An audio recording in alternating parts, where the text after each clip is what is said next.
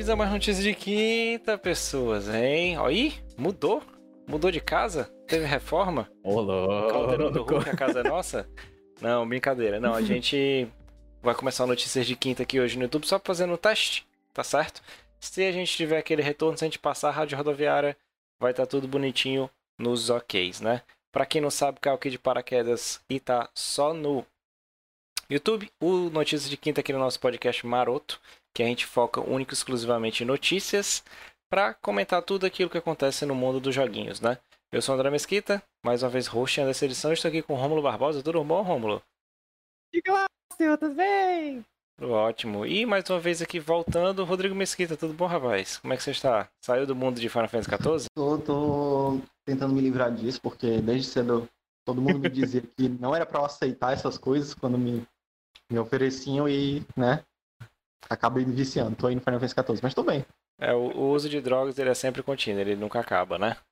Mas, vamos lá, né? Senhores, semana, entre aspas, agitada, não agitada, né? Então vamos lá correr Bora. aqui rapidinho para o que a gente teve nessa semana. A gente começou com a Nintendo voltou, não foi? Em perfil oficial, a Nintendo declarou estar voltando a trabalhar no Brasil. Só que isso aí a gente sabe que é menos importante. O que é mais importante mesmo é que rolou a Nintendo Indie World essa semana. E o que mais, Romulo? O que é que vazou? Rapaz, de novo, de novo, meu povo. Vazou Ubisoft.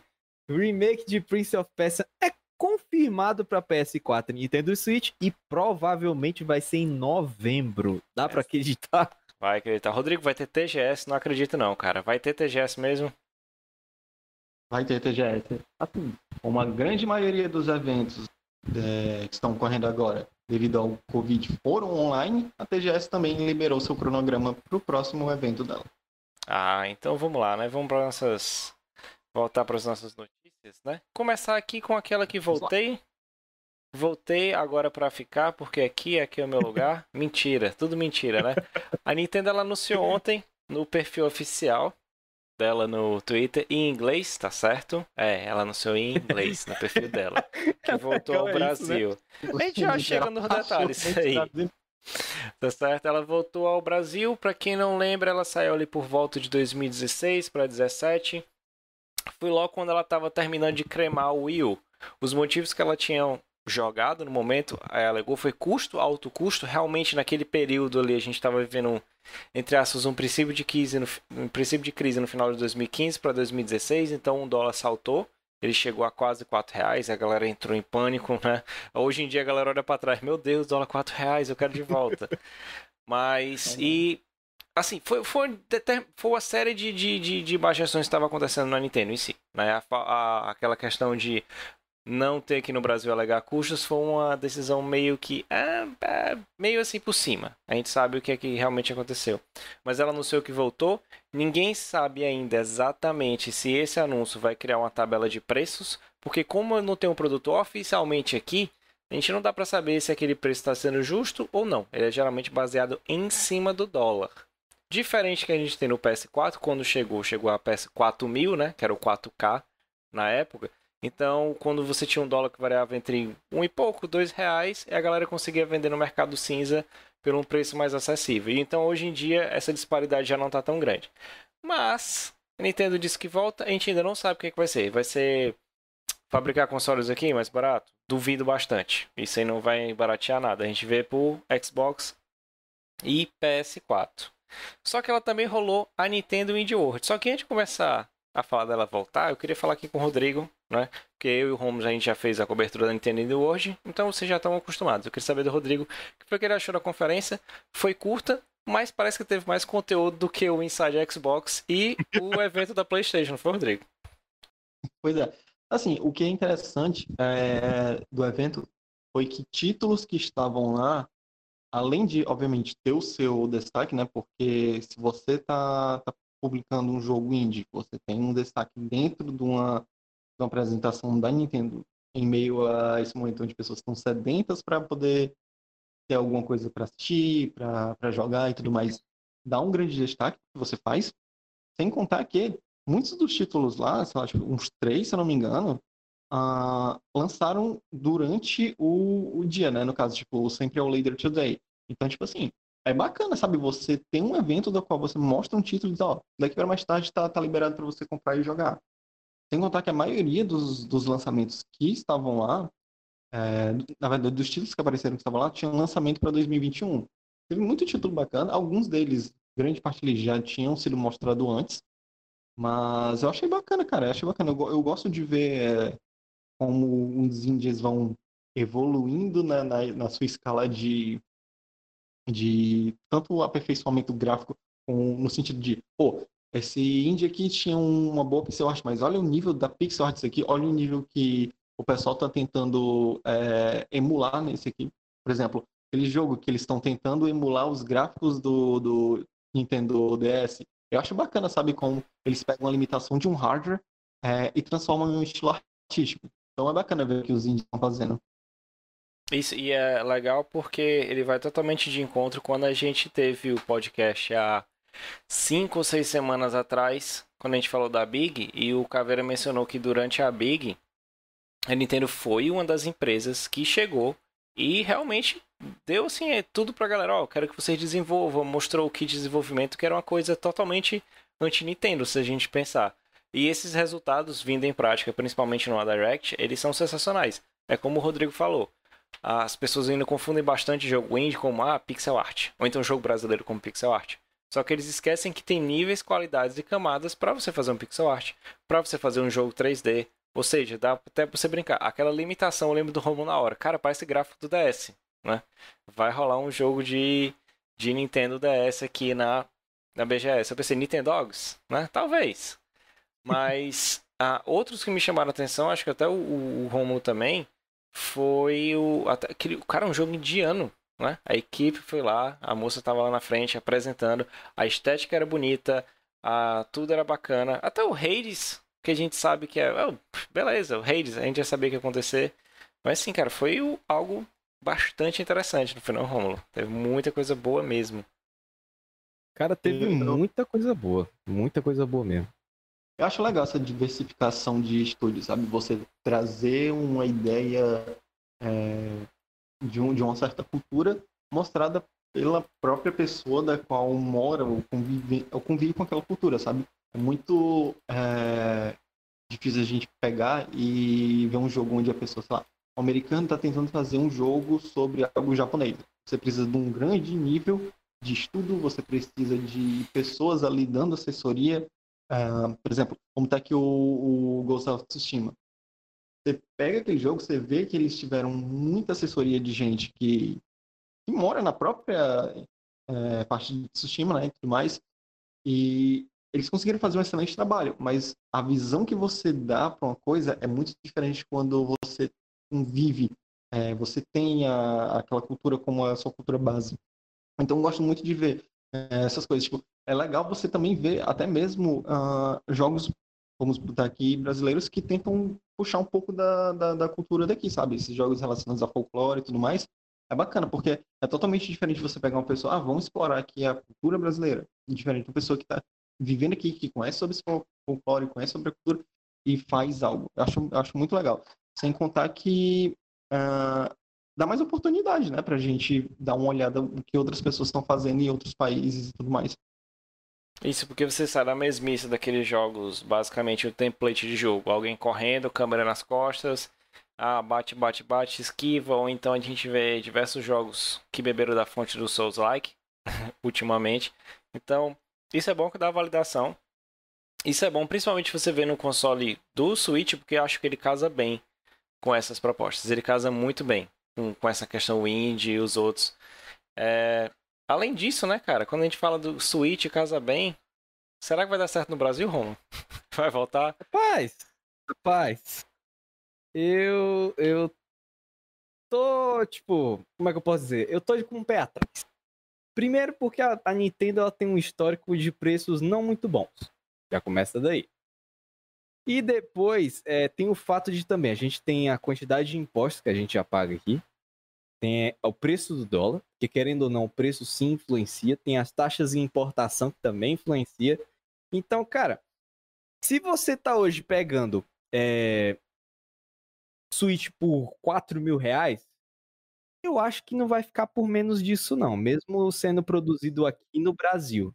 Porque você, ah, o- mas Hã? O detalhe da, da- daquela transação que eles fazem, né, Romulo? Que, tipo, quando você tá na, no Switch, tem gente que usa moeda de outro país por ser mais barato, porque você pode trocar a região dentro da própria eShop, né? E comprar em outro país.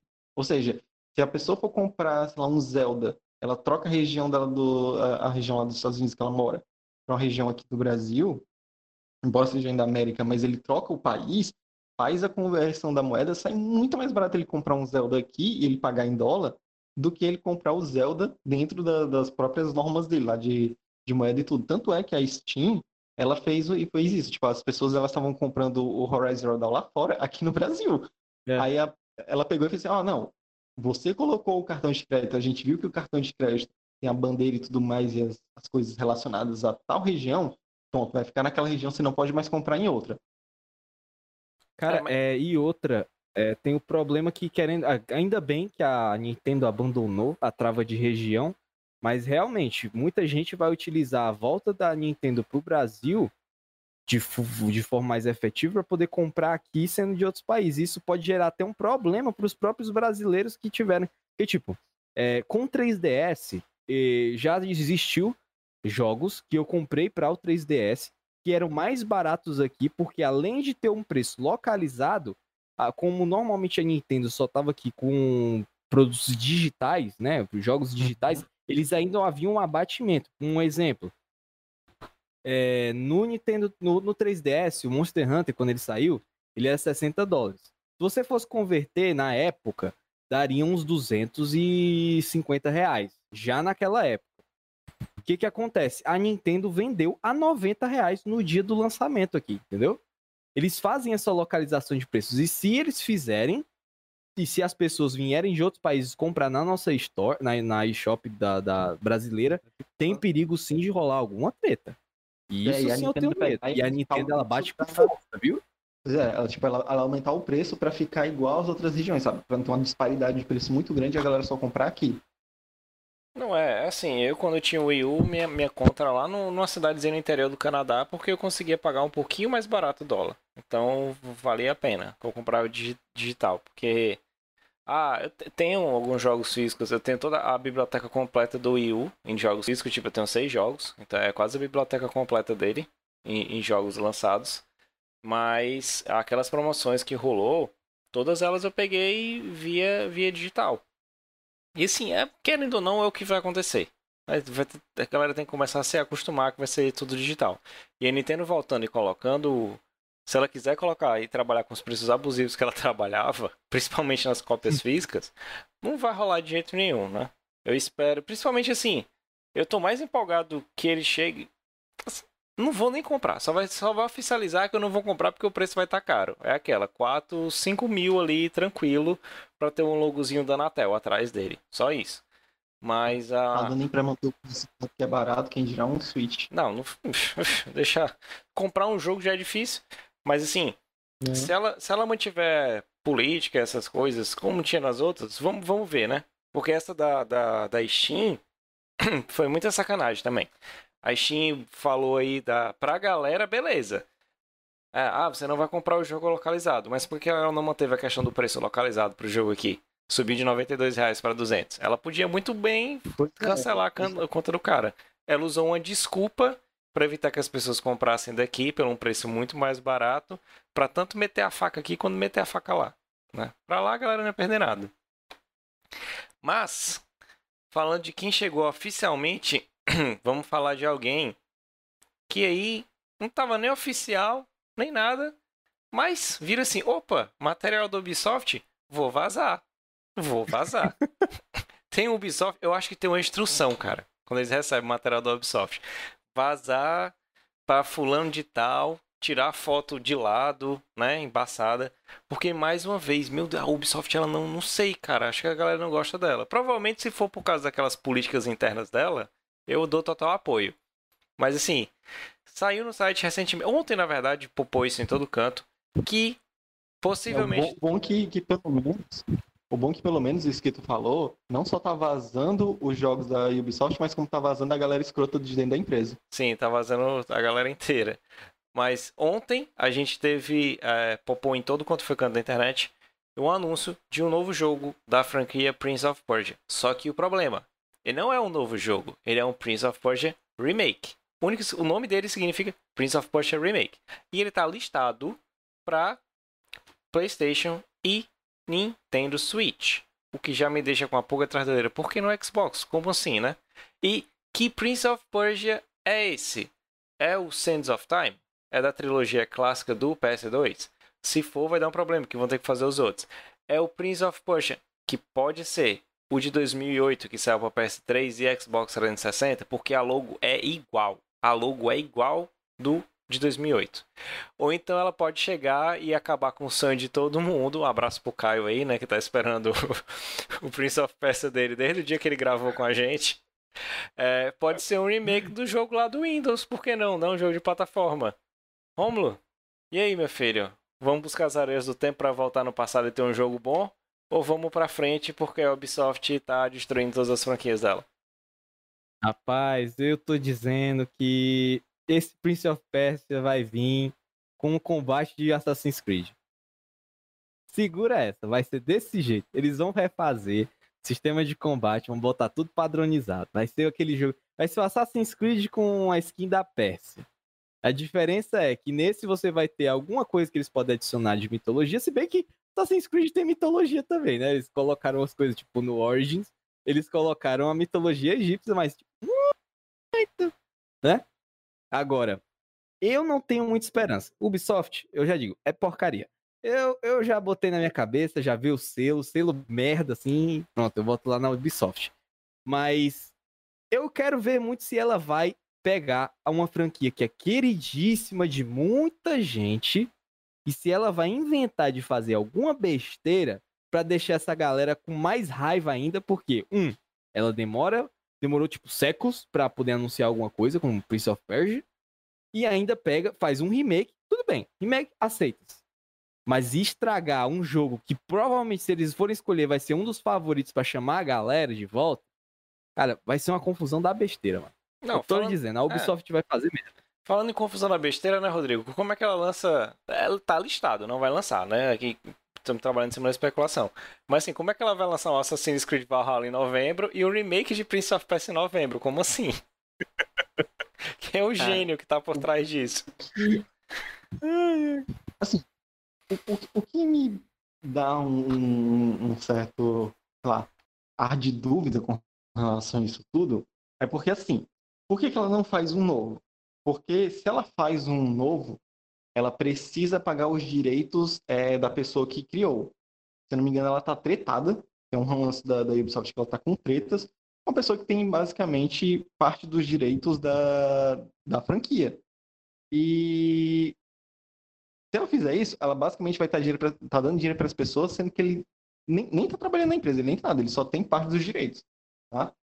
E o que, que aconteceu? Foi por causa disso que o Assassin's Creed existiu. Ele existiu com uma ideia de se criar um novo é, Prince of Persia para poder tirar é, parte do lucro que essa que eu esqueci o nome do cara que ele tem sobre a, a franquia, né? Então assim, a Ubisoft lançando agora, ela tem que novamente entregar parte do, do da grana do que do que render esse jogo. Então assim, ela fazendo um remake seria um investimento menor porque ela já tem parte da, da ideia e das coisas, tudo criadas do jogo original. E assim, o que vender, vendeu. Melhor do que ela pegar e investir em um jogo completamente novo. Mas eu acho que com o fato dela ter o Assassin's Creed e tá indo bem, porque assim, querendo ou não, Assassin's Creed vende. Que se não vendesse, não estaria aí há vários anos vendendo e fazendo novos. Não estaria. Então, assim, uh, é, para lançar os dois ao mesmo tempo, no mesmo ano, eu acho muito difícil. A não ser que eles, sejam, eles tenham ideias completamente diferentes. Ou, sei lá, a, a Ubisoft está maluca, porque, né, no, no, pelo visto, ninguém lá, lá, lá, dentro é normal, do tanto de confusão que está rolando. Mas, assim, no, no meu ponto de vista, é, a Ubisoft, ela pode lançar isso, mas eu acho que ela não vê vantagem em lançar isso. Sim, é, porque, pode, porque pode variar por, por dois pontos, né? Vamos lá. O, a franquia Assassin's Creed ela nasce de do Prince of Persia, isso aí é como o Rodrigo falou, né? Tanto que os primeiros moldes do que seria o Prince of tinha o nome de Prince of Persia, né? Tanto por isso que aquela sim, região, sim. por isso que seria em Damasco, por isso aquela questão toda. Só que aí depois a galera acabou mudando. Mas assim, uh, e o próprio Assassin's Creed ele tinha uma linhagem, mudou e se transformou em outra coisa. O Prince of Persia, ela tentou fazer isso no jogo de 2008 e depois nunca mais, largou. Ela tentou fazer uma parada mais cel shade, dar uma mudada. Não sei se por porque viu que estava esgotando. Tem a questão da treta, tem a questão da treta, mas para onde é que ela ia convergir também na série? A gente teve os, a primeira trilogia, a gente, que foi o Prince of o Sands of Time, o Warrior Within e o Two Thrones. O problema do Warrior Within, quando ele passa pro 3, para mim o 3 é o pior. Tem gente que ama, detesta o 2, para mim o 2 é infin... mas infinitamente melhor. Infinitamente melhor. Questão de mecânica, jogabilidade, enredo, tudo, tudo, tudo melhor. E ele acaba de um jeito, aí quando você vai pro 3, eles mudaram tudo. Você já vê que ali os caras tinham, tinham, tipo assim, tinham perdido a mão já na franquia. Aí eles relançam um jogo que é o Forgotten Sands, que seria o, o que o, a continuação do 2. E eles viram assim, cara, deixa, isso aqui não tá mais dando dinheiro, a galera quer Assassin's Creed. A galera não quer ver mais a ideia do Prince, não. A galera quer ver a ideia da gente recontar os fatos históricos. E eu tava até o pé atrás, eu achei que era fake por causa da arte. Mas quando eu vi que alguém comentou no tweet do Jason Schreier, que ele botou assim, cara, realmente as pessoas não gostam, ou, ou elas não gostam, elas têm uma mania de licar as coisas da Ubisoft. Aí o cara falou, não, isso é mentira. Aí ele em seguida retweetou. Ele falou assim, ah, esse tweet vai envelhecer mal. Ou seja, já ele, não, não é um. Vai ter. Provavelmente não seja em novembro? Provavelmente, porque seria uma decisão burra de mercado.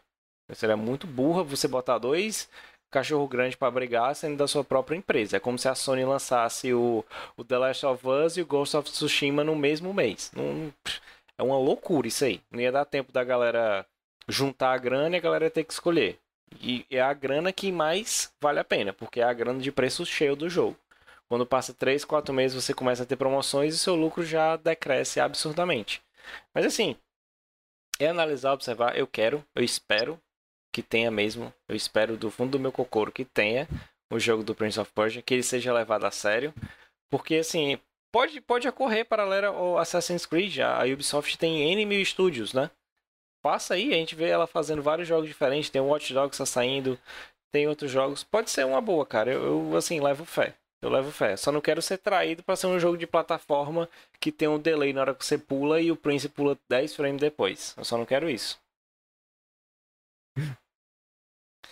É, e assim, o, o que a gente viu muito dentro da Ubisoft é porque muitas das coisas que estavam sendo barradas lá dentro é porque assim, vamos lá. Quem é, teve todo aquele lance de criação de, de conceito de Ubisoft The Game foi um dos caras que recentemente saiu da, da Ubisoft ele se enquadrou dentro das coisas que eram relacionadas a abuso e tudo mais que estavam rolando dentro da empresa. E o que aconteceu? Antes ia rolar um jogo do Rei Arthur, beleza? Um cara, se não me engano, ele saiu, foi da.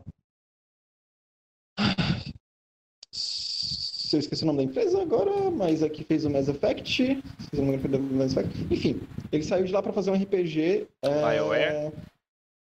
Pronto, da BioWare. Pronto. Ele tinha saído da BioWare para poder fazer um jogo do Rei Arthur, tudo mais relacionado à fantasia e tal, dentro da, da Ubisoft. Esse cara, ele é quem ficava dando o aval de, ah, isso aqui vai, isso aqui não vai. Por quê? Porque ele ganhou uma moral dos infernos criando esse estilo de jogo com Assassin's Creed, sabe? O Ubisoft The Game. Então, tudo lá passava por ele. Em boa parte das coisas passava lá por ele. E ele chegou, e como ele não gosta de fantasia, ele só chegou e disse assim: Ó, oh, não, vai não. Esse jogo aqui só, só vai acontecer se tu conseguir fazer algo melhor do que Tolkien. E, aí, tipo assim, literalmente o jogo foi cancelado.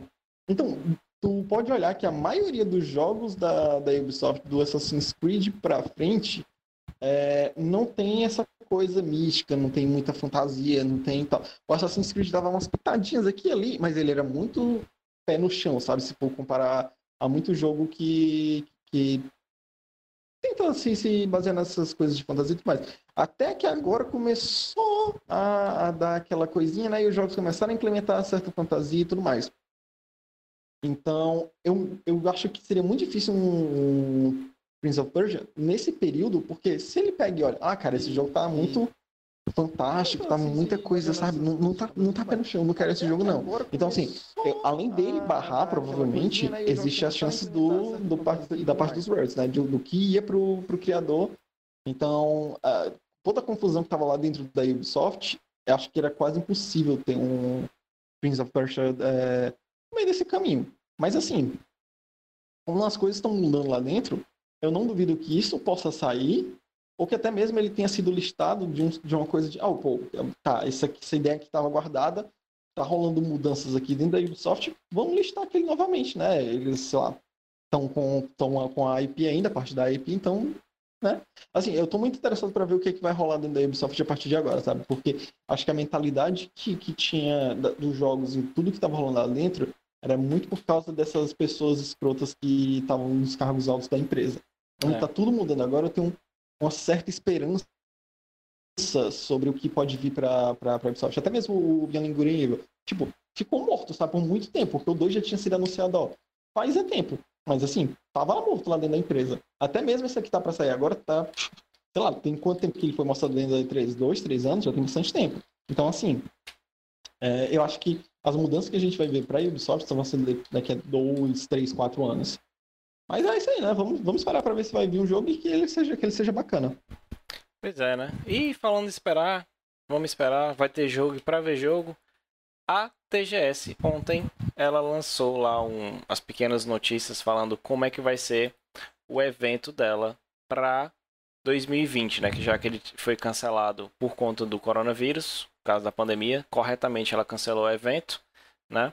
ah, não adiou o evento, como a BGS falou, né? Oh, parabéns, BGS, você adiou o evento, né? O evento que acontece, que acontece anualmente, ele vai acontecer só no ano que vem. Oh, meu Deus. Aí ela adiou, né?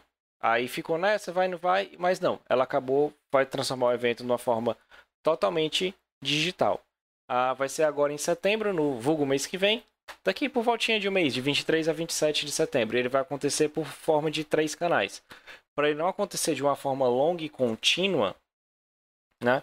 Ele vai acontecer por três canais distintos, onde os públicos podem acompanhar tanto o lançamento e trailers de jogos, a questões com a esportes e também vai ter ela anunciou que as empresas ela poderiam criar banners e tudo e tal para lançar durante o evento. É uma boa, né? Já que esse tipo de evento já tem se provado de sucesso, a Nintendo desbravou essas águas em seguida veio a Sony com a, a famosa Direct da Sony, né? Que ela apresenta seus joguinhos. E depois a Microsoft também entrou. E, Rodrigo, já que a gente está vendo que a E3 está cada vez menos lucrativa, ela lança tweets com artigos altamente voltados para 1964, né? Provavelmente esse formato digital deve ser acolhido por todas as empresas, eu acho mesmo com a possível vacina e fim dessa pandemia que ainda está acontecendo. Tu acha que vai ser a mesma coisa ou não? Acho que esse mercado vai ser revolucionado? Cara, assim, de, de, depende muito da, do evento, sabe? Existe evento presencial que ainda tem o seu o seu valor, por exemplo, a própria GDC, ela tem o seu valor no evento presencial. Alguns jogos é, que, que podem ser mostrados em eventos, por exemplo, você pega até a própria BGS, sabe? Uh, o formato dela com relação a um monte de jogos para as pessoas jogarem lá e tudo mais. Isso, de certa forma, ajuda. É, uma pessoa que ela tá lá meio que desavisada, ou então ela quer até mesmo entrar numa fila para jogar alguma coisa, pegar alguns brindes. Tipo, eu, eu vejo o valor desses eventos. Mas, dependendo da empresa, ela simplesmente criar um evento online pode ser muito mais lucrativo. O lance é, por exemplo, TGS, é, E3. Se a gente pegar a boa parte desses eventos, eles existem porque eles são um conglomerado de vídeos e anúncios é, centralizados em um certo período de dias.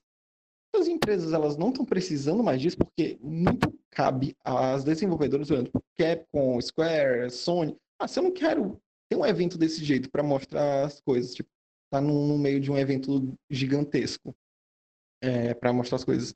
Eu posso mostrar só no meu canal, tira um pouco da relevância desse, desses eventos, sabe? Mas assim, o, o maior problema para mim é, nessas coisas é que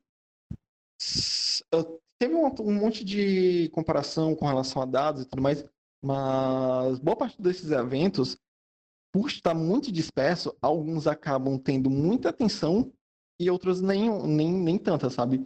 Então, tipo assim, você pega uma, uma época de E3, pô, a gente sabe que vai ter um evento aqui da EA, não, não dentro da E3, né, mas ela faz parte lá da semana, um da Sony, que a Sony também já saiu bastante, mas beleza, Sony, Microsoft, entendeu? A gente sabe que a gente pode acompanhar naquela semana tudo. Quando é tudo muito solto, a gente acaba perdendo um evento ou outro e algumas coisas elas perdem um pouco da, da atenção, sabe? Mas quando se a gente pega isso para evento único, ou seja, tipo, ah, um evento da Nintendo sobre indies, como a gente vê agora, o destaque que essas coisas recebem durante a semana ou tudo mais é muito maior do que eles receberiam em um evento desse gigante, porque as coisas ficam muito, sabe, tipo, é muita coisa para você cobrir que acaba tendo essa, essa disparidade de, de views. Vamos supor, a gente pega um, é, um, um jogo daqueles indie e um jogo da Sony. A gente pode ter até um exemplo clássico lá daquela apresentação de jogos indies que é, caiu entre o meio do Final Fantasy VII Remake, o anúncio, e do Shenmue 3. Cara, eu não lembro de nenhum dos jogos daqueles ali. De verdade, eu não lembro. Mas se aquela mesma coisinha ali fosse mostrada em um evento à parte, ela teria o seu, o seu destaque, sabe? Então, assim, eu vejo uma certa vantagem nesses eventos gigantes e tudo mais, que rolam em uma só semana, mas eu também é, acabo olhando um pouquinho dessa coisa de, cara, é muita informação e algumas coisas acabam passando muito batidas. E assim, o, o formato que, a, que essas empresas estão fazendo está sendo até muito bom, sabe? Porque é, é, corta gastos uh, ah, para elas, mas assim, para a ESA, por exemplo, tá, tá, tá ferrada. Ela tá ferrada. Tipo, ela não ganhou nada esse ano. Não, nem, nem só isso, né, cara? Ela, esse último artigo que ela lançou Tá, e, e, falando daquela questão sobre a mulher e tudo e tal, a galera já, tipo assim, foi tipo a prova, né? Ó, a E3 ela queria testar para saber se ela tava realmente morta, né? Ela descobriu depois que ela morreu. Porque não faz mais nenhum sentido, pois né, é. Romulo, cara? É muito mais fácil hoje em dia você chegar e produzir. A gente vê, tá, que tem um absurdo de lives acontecendo por conta do distanciamento. Nem todas são boas, nem todas são boas. Nem todas estão preparadas para fazer isso. Mas é mais fácil você conseguir vender e fazer alguns clientes né, nesse formato. Tipo, tu pode vender propagandas rápidas. Essa questão dela poder vender com que as empresas, as empresas façam banners próprios, tipo assim, uh, ilusório, né? Setembro, então provavelmente está ali a dois meses do lançamento dos novos consoles. Pode, a Sony pode comprar rapidinho, ter um banner todo personalizado, como está no Japão, o mercado é dela, a, a, a anunciar o preço do PS5, né? Então vai ter um QR Code pra galera comprar ali na, na hora, sei lá, com 20 dólares de desconto, ou ter acesso limitado a alguns betas. Então eles podem fazer isso, né? Uma forma até de vender mais rápido. Porque daquele formato, ah, eram espaços gigantes. Eu lembro da E3, foi, acho que foi 2017, né? 2017 ou foi 2018? Que a Sony tinha, tipo. Qual aqui? Que um palco. É, a Sony tinha palcos distintos acontecendo, era uma confusão. 2018. 2018, 2018. Né? Uma, uma confusão. Foi a última delas. Foi. Foi uma confusão terrível. Era como se fosse assim, se a gente quisesse fazer uma cobertura completa, cada um aqui teria que estar num palco distinto para poder cobrir todo o evento. Assim, no meu ponto de vista, é. Cara, é, é, um, é um gasto terrível. Fora aluguel, a, equipes que vão cobrir. Então, nesses formatinhos são mais simples. É como o Rodrigo falou é muito mais legal porque você consegue criar o hype, né? Cara, e outra, é, tem o fator também de que quando você tem uma estrutura muito grande, é muito fácil você se perder e deixar o evento sem ritmo. Porque era o que estava acontecendo muito. 2016 foi fantástico. Porque qual foi o segredo? Jogo, jogo, jogo, fala um pouquinho, jogo, jogo, jogo, fala um pouquinho, jogo, jogo, jogo.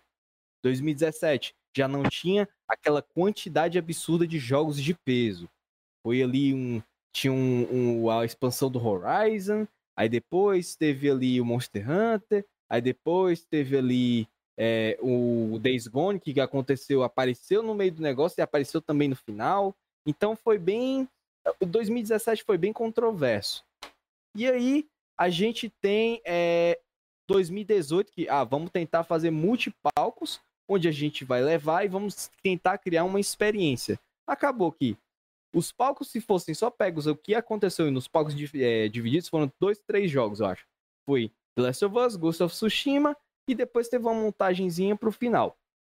Se tivesse feito aquela montagem junto com esses dois jogos, só essa conferênciazinha de 40, 40 minutinhos, tinha sido muito melhor do que todo esse processo, entendeu? Que tava rolando. E o que que aconteceu? É, nessa mudança de palco, eles não tinham grandes anúncios para se é, mostrarem entre o interlúdio deles, né? Que eles fizeram um, um pequena mesa para como se fosse como se fosse um pre-show constante, né? E aí tinha um anúnciozinho menor, um anúncio maior, falava, chamava um dev, mas aquilo não funciona, cara. Você quebra o ritmo da conferência. Eu sei que você quis fazer uma coisa mais imersiva, algo maior, com uma grandiosidade maior, mas, cara, existe uma diferença entre um evento presencial, somente presencial, e um evento digital e presencial. O que, que acontece? As pessoas que estão em casa não vão estar tá tendo a mesma experiência de quem está lá. Então, o que, que acontece? É muito mais fácil, muito mais barato fazer um evento como a Nintendo. A Nintendo fez a Direct, deu certo. Ela tá desde, eu acho que 2015 a 2016 fazendo directs, porque ela simplesmente saiu das conferências de palco e tinha o seu stand lá, o stand rolava para quem tava lá, mas o hype que ela gerava com aquele conteúdo conciso, preciso e calculadozinho, que ela colocava todos os jogos de relevância que ela tinha ali, foi o, a receita que hoje a gente está tendo, todas as empresas tendo que correr atrás. Então eu espero que esses formatos digitais sejam totalmente pensados para esse público de agora. Não é um público de 2015 que viu a Sony ou em 2013 que viu o PlayStation 4 quebrar a cabeça do Xbox One naquela época. Não é mais o espetáculo, agora o pessoal quer conteúdo, um conteúdo frenético. E quando você não tem tanto conteúdo para poder fazer uma grande conferência, é melhor fazer algo concisozinho, em vez de marcar vários encontros, meio que gerar um hype que é que não vai ser saciado, né?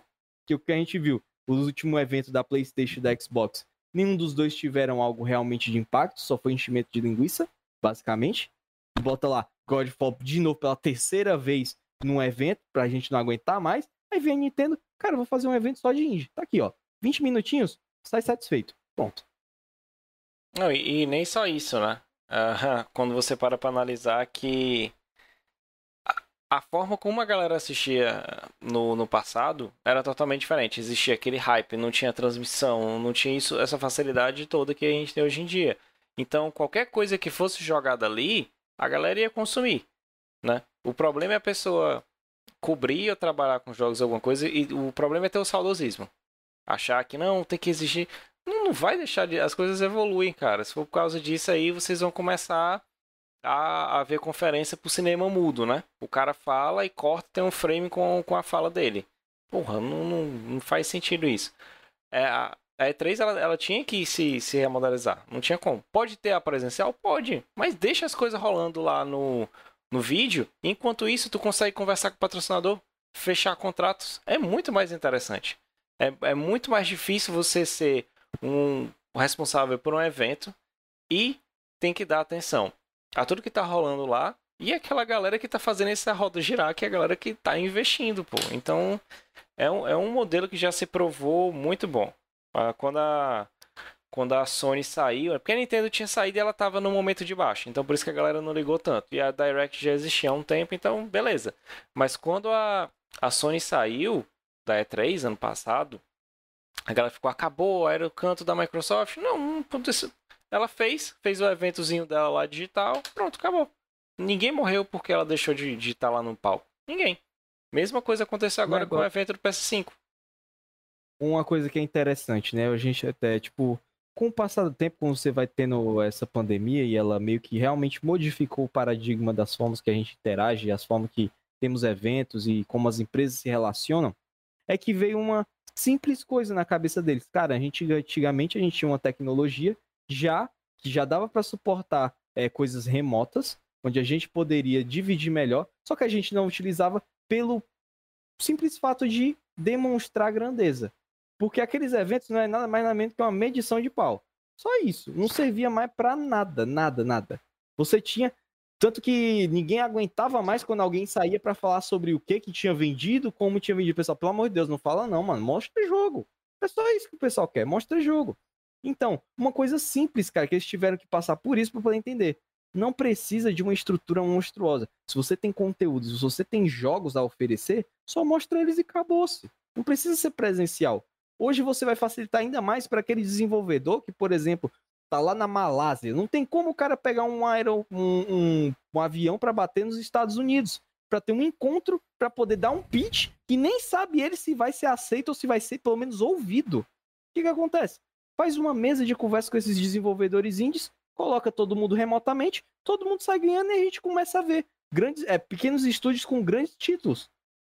Exatamente, é aquela, né, Rodrigo? Ela evita aquele, eu acho que deveria rolar muito ali, quem ganhou é 3, né? Evita aquele papo mais chato todos os tempos. Quando a pessoa fala isso, você já sai da internet, já, não, vou parar aqui, né? Meu dia, aguento mais não. Cara, o que, o que eu vejo de interessante em criarem eventos online é como o Romo mesmo disse, sabe? Tipo, tem muita encheção de linguiça nas coisas. E você criando um evento somente online, você tem como criar o seu ritmo. A gente pega algumas é, apresentações da, da E3 passadas, cara, elas são tão ruins, mas tão ruins que elas dão a volta e, e, viram boas. Tipo, cara, se você for ver, por exemplo, a apresentação da E3, se não me engano, é de 2009. Ou é, eu, cara, não vou saber, mas basta você colocar a apresentação da E3 da Konami, aquilo ali é tão ruim que dá a volta e fica bom. De tão bizarro que é, entendeu? Em questão de ritmo, em questão de, de coisa que as pessoas estão fazendo. Tipo, cara, é bizarro. É, é bizarro. É, é, vai... é, tipo o Game Awards do 2009, não foi? Que rolou uma galera Isso. com o corpo pintado. Um, foi tipo um carnaval. Era a galera não tinha noção. Pois é, e, e, é tipo assim, é, tem essas bizarrices, e elas são legais, cara. Eu gosto do, do, do, quanto essas bizarrices elas acabam se tornando parte da, da cultura do, do, do que é a, a, a, indústria. Por exemplo, a E3, uma das apresentações da Sony, travou para o controle de funcionar no Uncharted 4, tá ligado? Durante uma certa parte. Um dos troféus do Uncharted 4 é você ficar algum tempo parado nessa mesma parte do, dentro do jogo, entendeu? Para fazer referência ao que aconteceu durante uma apresentação ao vivo da Sony. E eu acho legal essas coisas.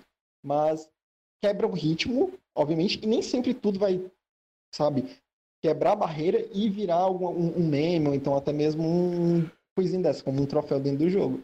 E eu entendo também o valor desses eventos presenciais, por exemplo, os eventos da Blizzard. É, é um evento para a comunidade, para as pessoas que jogam irem lá, galera que joga WoW se contrai, todo mundo sabe. É, é uma, basicamente uma festa da, da empresa em si.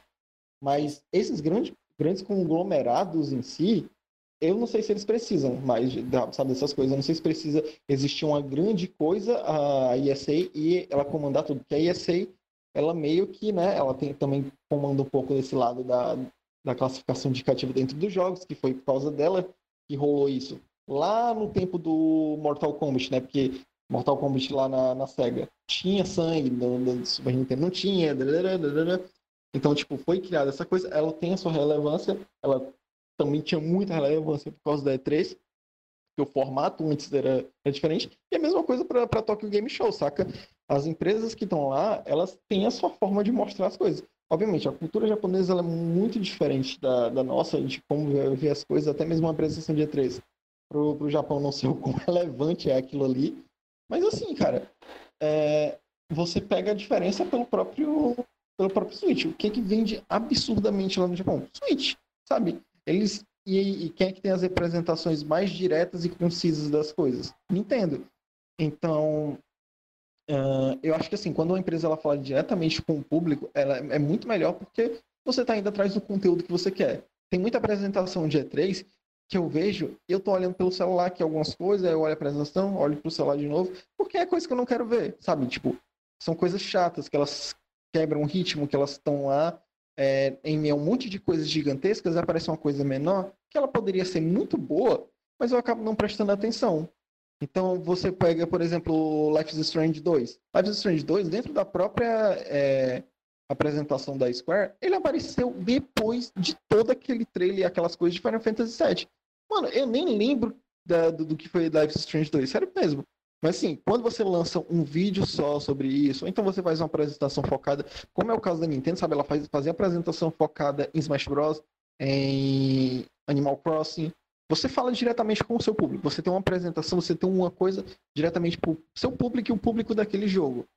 Então, é, para essas empresas que são esses grandes conglomerados que pegam tudo e jogam tudo numa semana só, como é a, a E3, pra gente é massa, é muito legal. Mas pro grande público que acompanha uma coisa ali, outra perdida, acho que não, não vale muito mais a pena, não. Não vale não. E já, já deixando uma dica aqui antes de, de, da gente encerrar essa parada toda, né? Tem uma galera, esses eventos presenciais, principalmente nesse momento, né? Evitar não ir. E se alguém te convidar para ir pro cinema, pra reabertura, repensa, fica em casa, cara. A maioria daqueles 40 é, filmes tem no streaming. Por favor, não vai pagar 50 pau ah, na pipoca pra assistir ET. Por favor. Não faz isso comigo. Na hora, não, não vai pra cinema, não, porque aí não lança nenhum filme e os filmes que vão concorrer ao Oscar vai ser Sonic e o filme da Arlequina. É. Mas o Sonic já ganhou. O Sonic, Sonic já ganhou. já ganhou, mano. Ele tá sempre na frente, a SEGA tá sempre na frente, cara. Não, mas não vai ganhar não, cara. Não vai ganhar o Oscar não, porque vai ter um filme lá da Baixa da Égua que, que ninguém nunca ouviu falar e vai ganhar. Vai. É, Marius, né? A história dos dois irmãos. Então, senhores, é isso? É isso. É, é isso, né? Falamos aqui hoje, foi rápido, foi conciso. Teve um, uns pequenos problemas aqui no YouTube porque ele é bugado. Mas estamos aí na paz, né? Rômulo, antes de encerrar, quais são os ah. recados dessa semana? Recadinhos da semana, amanhã vamos ter live de novo, meu povo. Só que amanhã é lives de anime. Temos o que, André? Temos Dragon Ball. O André vai ler as 40 lá chibata de página pra ver o que? O Goku apanhar, o Vegeta apanhar, pra eles voltarem e bater no cara. Aí depois pergunta no Instagram, solou ou não solou? É claro que ele vai solar, mas ele nunca deixou de solar o povo. Vai fazer o quê? É, o Fora sapateiro. isso também temos... Fora isso também temos God of High School também, né? Que teve episódio, episódio 6, não, 7. 7. Episódio 7 que saiu essa semana, né? Trios.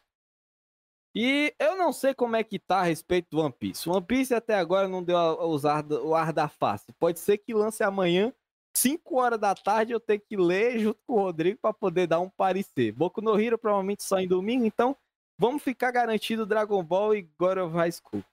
Fora isso. Hã? Por enquanto a gente, né, deixa é. o One Piece de lado, a gente não tem como confirmar nada. Mas se tiver, vai ser uma sexta-feira oh, feliz. Só outra. E também, como o nosso podcast Maravilhoso Notícias de Quinta está direto no YouTube hoje, ele só vai sair no Spotify no sábado. Então ele já vai estar tá liberado assim que eu renderizar esta maravilha, que deve demorar uns dois dias pro YouTube do jeito que ele é. Então, você vai receber ele no domingo, sim, no seu YouTube. Mas fora isso, estamos tentando ver se eu consigo voltar com o quadrinho, porque tá complicado, o negócio tá tenso, a agenda tá lotada. Mas o que tiver de conteúdo a gente tá botando. Tivemos aí também o lançamento do nosso querido Por que Jogar de Hollow Knight? Dê uma olhadinha. Bom, formoso. Jogo bom. Isso. Então acho que é isso aí.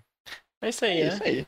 Considera a deixar se inscrever as coisas. A gente trouxe pro YouTube porque tá, tá tendo rolando uma disparidade de tipo de 30 vezes mais comprado a Twitch de inscrição, essas coisas, né? Aí trouxe aqui pro Provo ouvir. Então, senhores, é isso. Fica para a próxima. Nos vemos na próxima quinta-feira. Se for aqui, a gente avisa. Se for na Twitch, a gente avisa. Se for em código Morse, a gente avisa também. Então, aí. Falou. Ei.